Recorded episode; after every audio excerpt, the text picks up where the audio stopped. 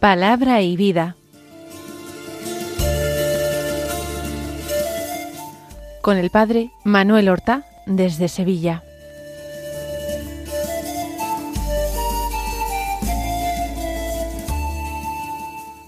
En el nombre del Padre y del Hijo y del Espíritu Santo. Amén. Alabados sean Jesús y María.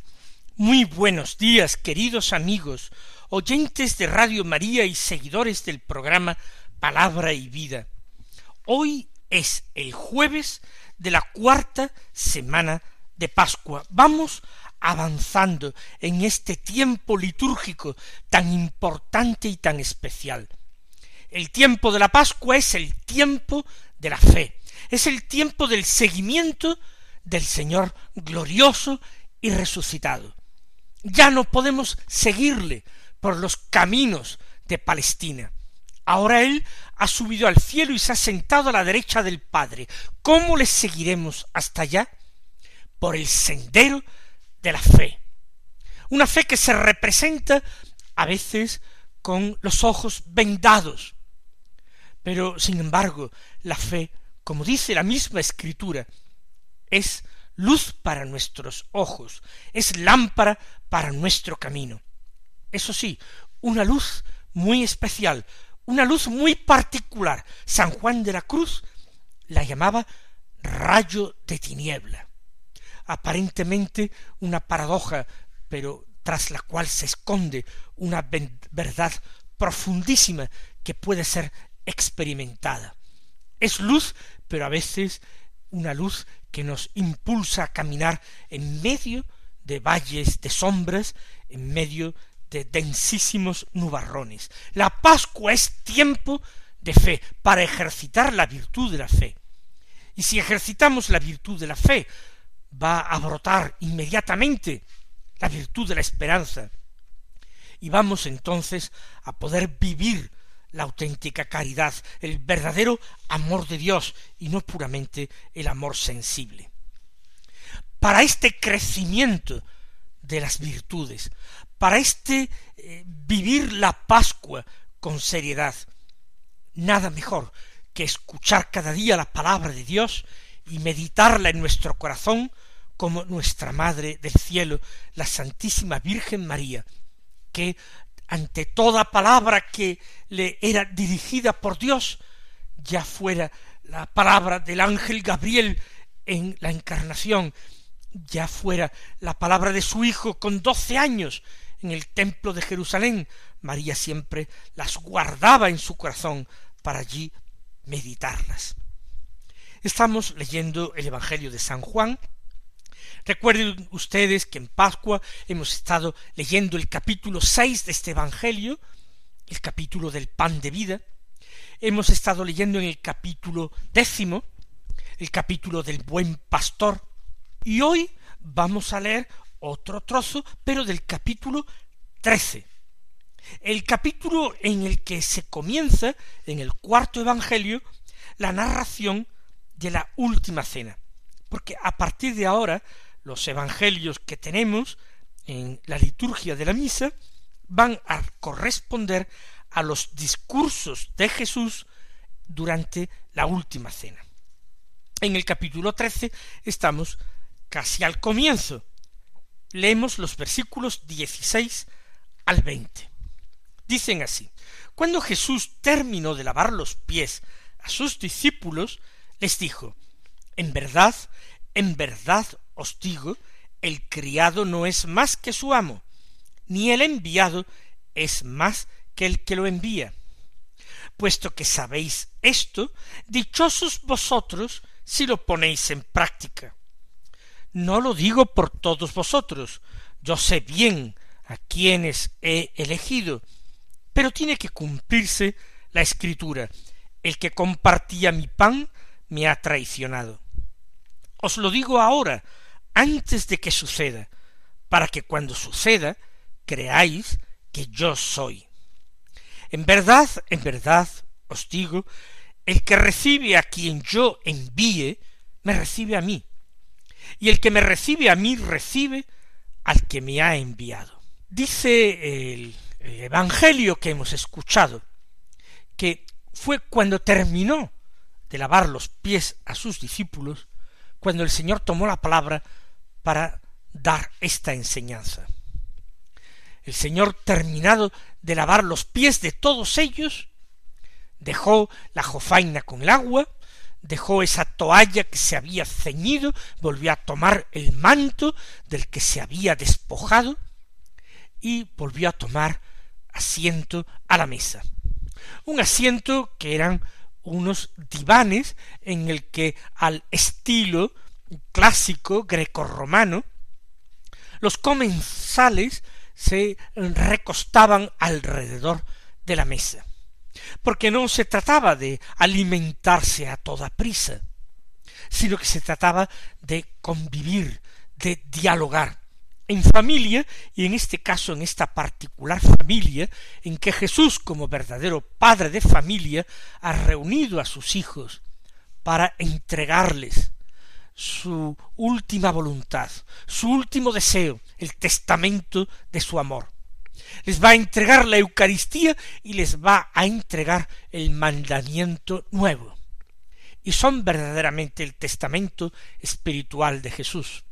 Respecto de la Eucaristía con el mandato, haced esto en memoria mía. Primer mandamiento del Señor. El segundo, amaos los unos a los otros como yo os he amado. Y decir estas palabras, enunciar este mandato después del lavatorio de los pies significaba mucho más que haber dicho algo semejante antes de haberlo hecho, como yo os he amado. ¿Y cómo empieza Jesús estos eh, largos discursos de la última cena que abarcan desde el capítulo trece hasta el capítulo diecisiete de San Juan, que contiene la admirable oración sacerdotal de Jesús. Pues empieza así, en verdad, en verdad os digo, el criado no es más que su amo, ni el enviado es más que el que lo envía. La fórmula en verdad, en verdad os digo, es una forma de enfatizar y dar solemnidad a lo que va Jesús a decir. No se trata de un comentario sin relieve. No se trata de hablar por hablar para pasar el rato, para matar el tiempo. Se trata de una enseñanza importantísima, de una revelación de su corazón. Los apóstoles deben prestar suma atención, deben abrir sus oídos interiores para no perder ni una sola palabra de su maestro.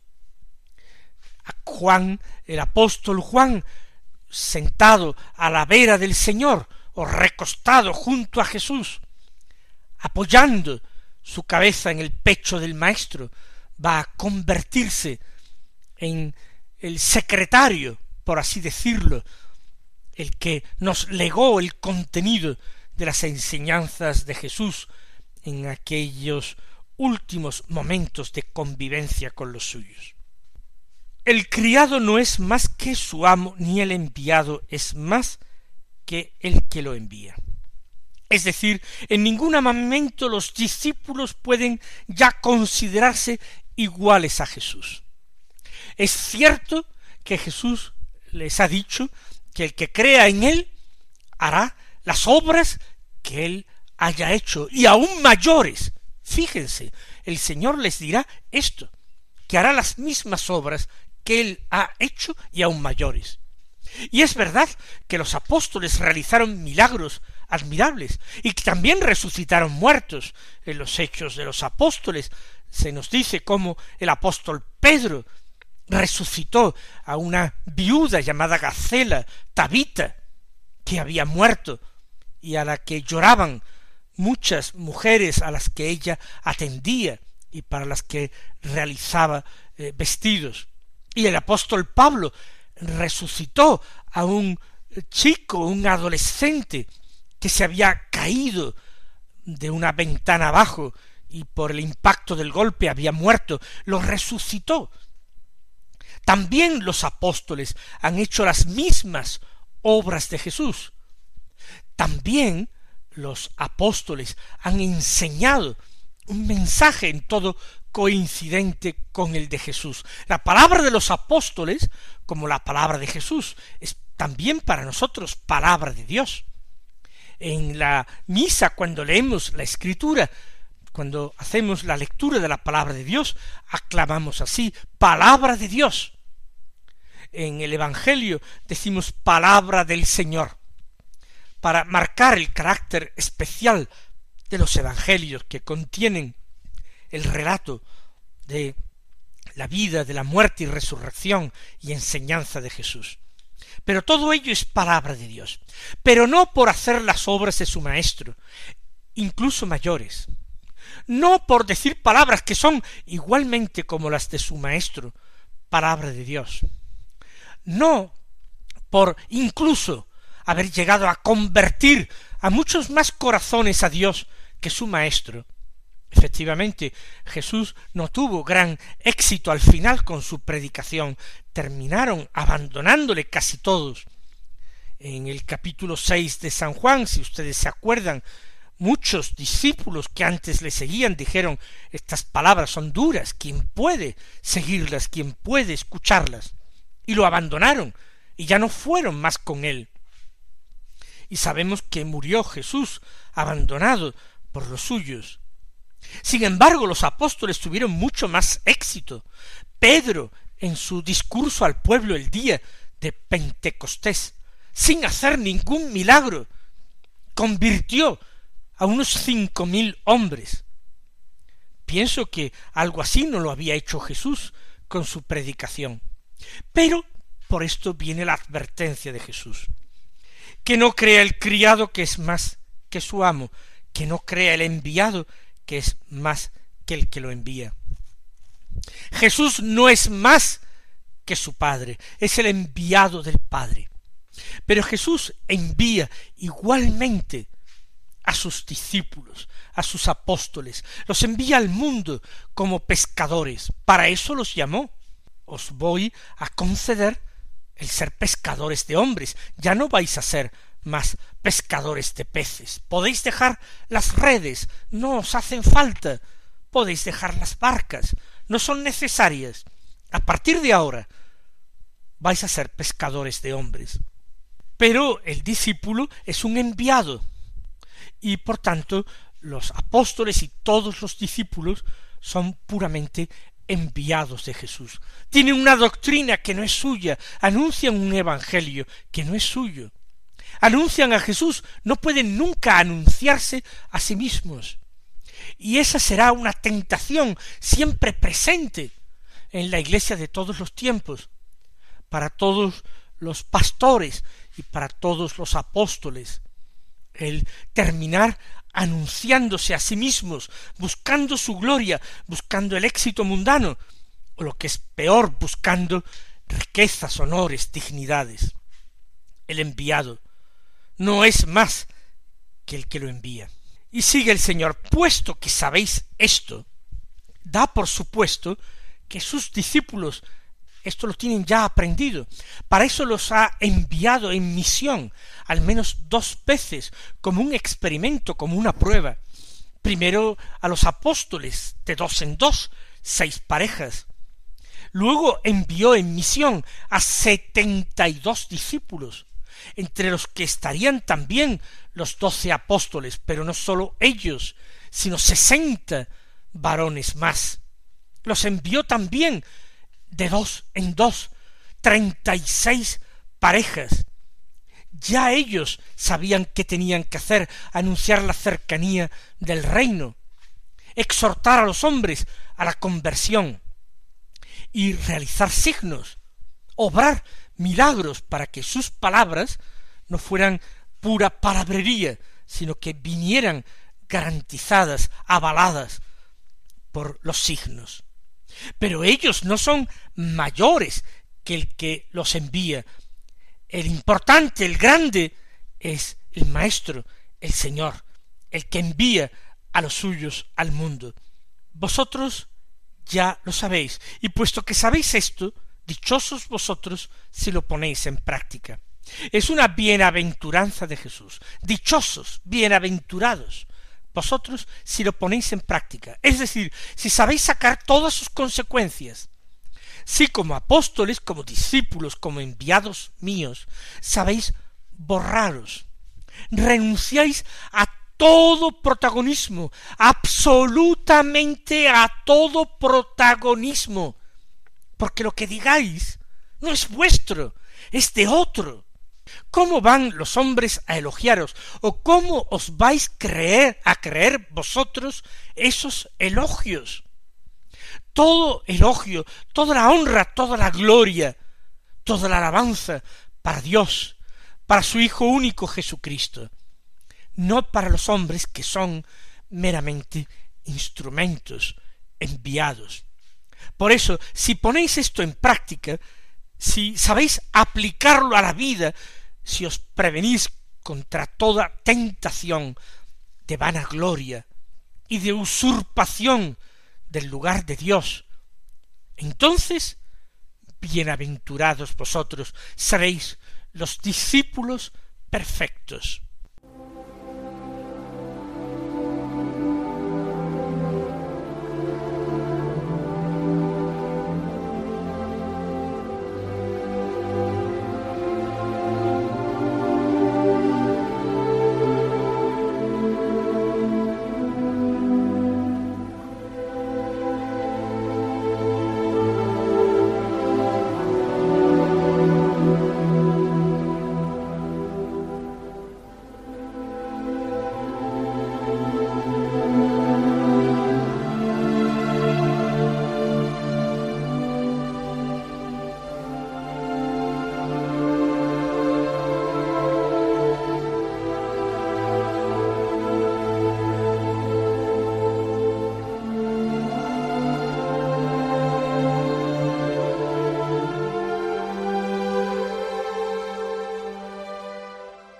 Lo digo por todos vosotros.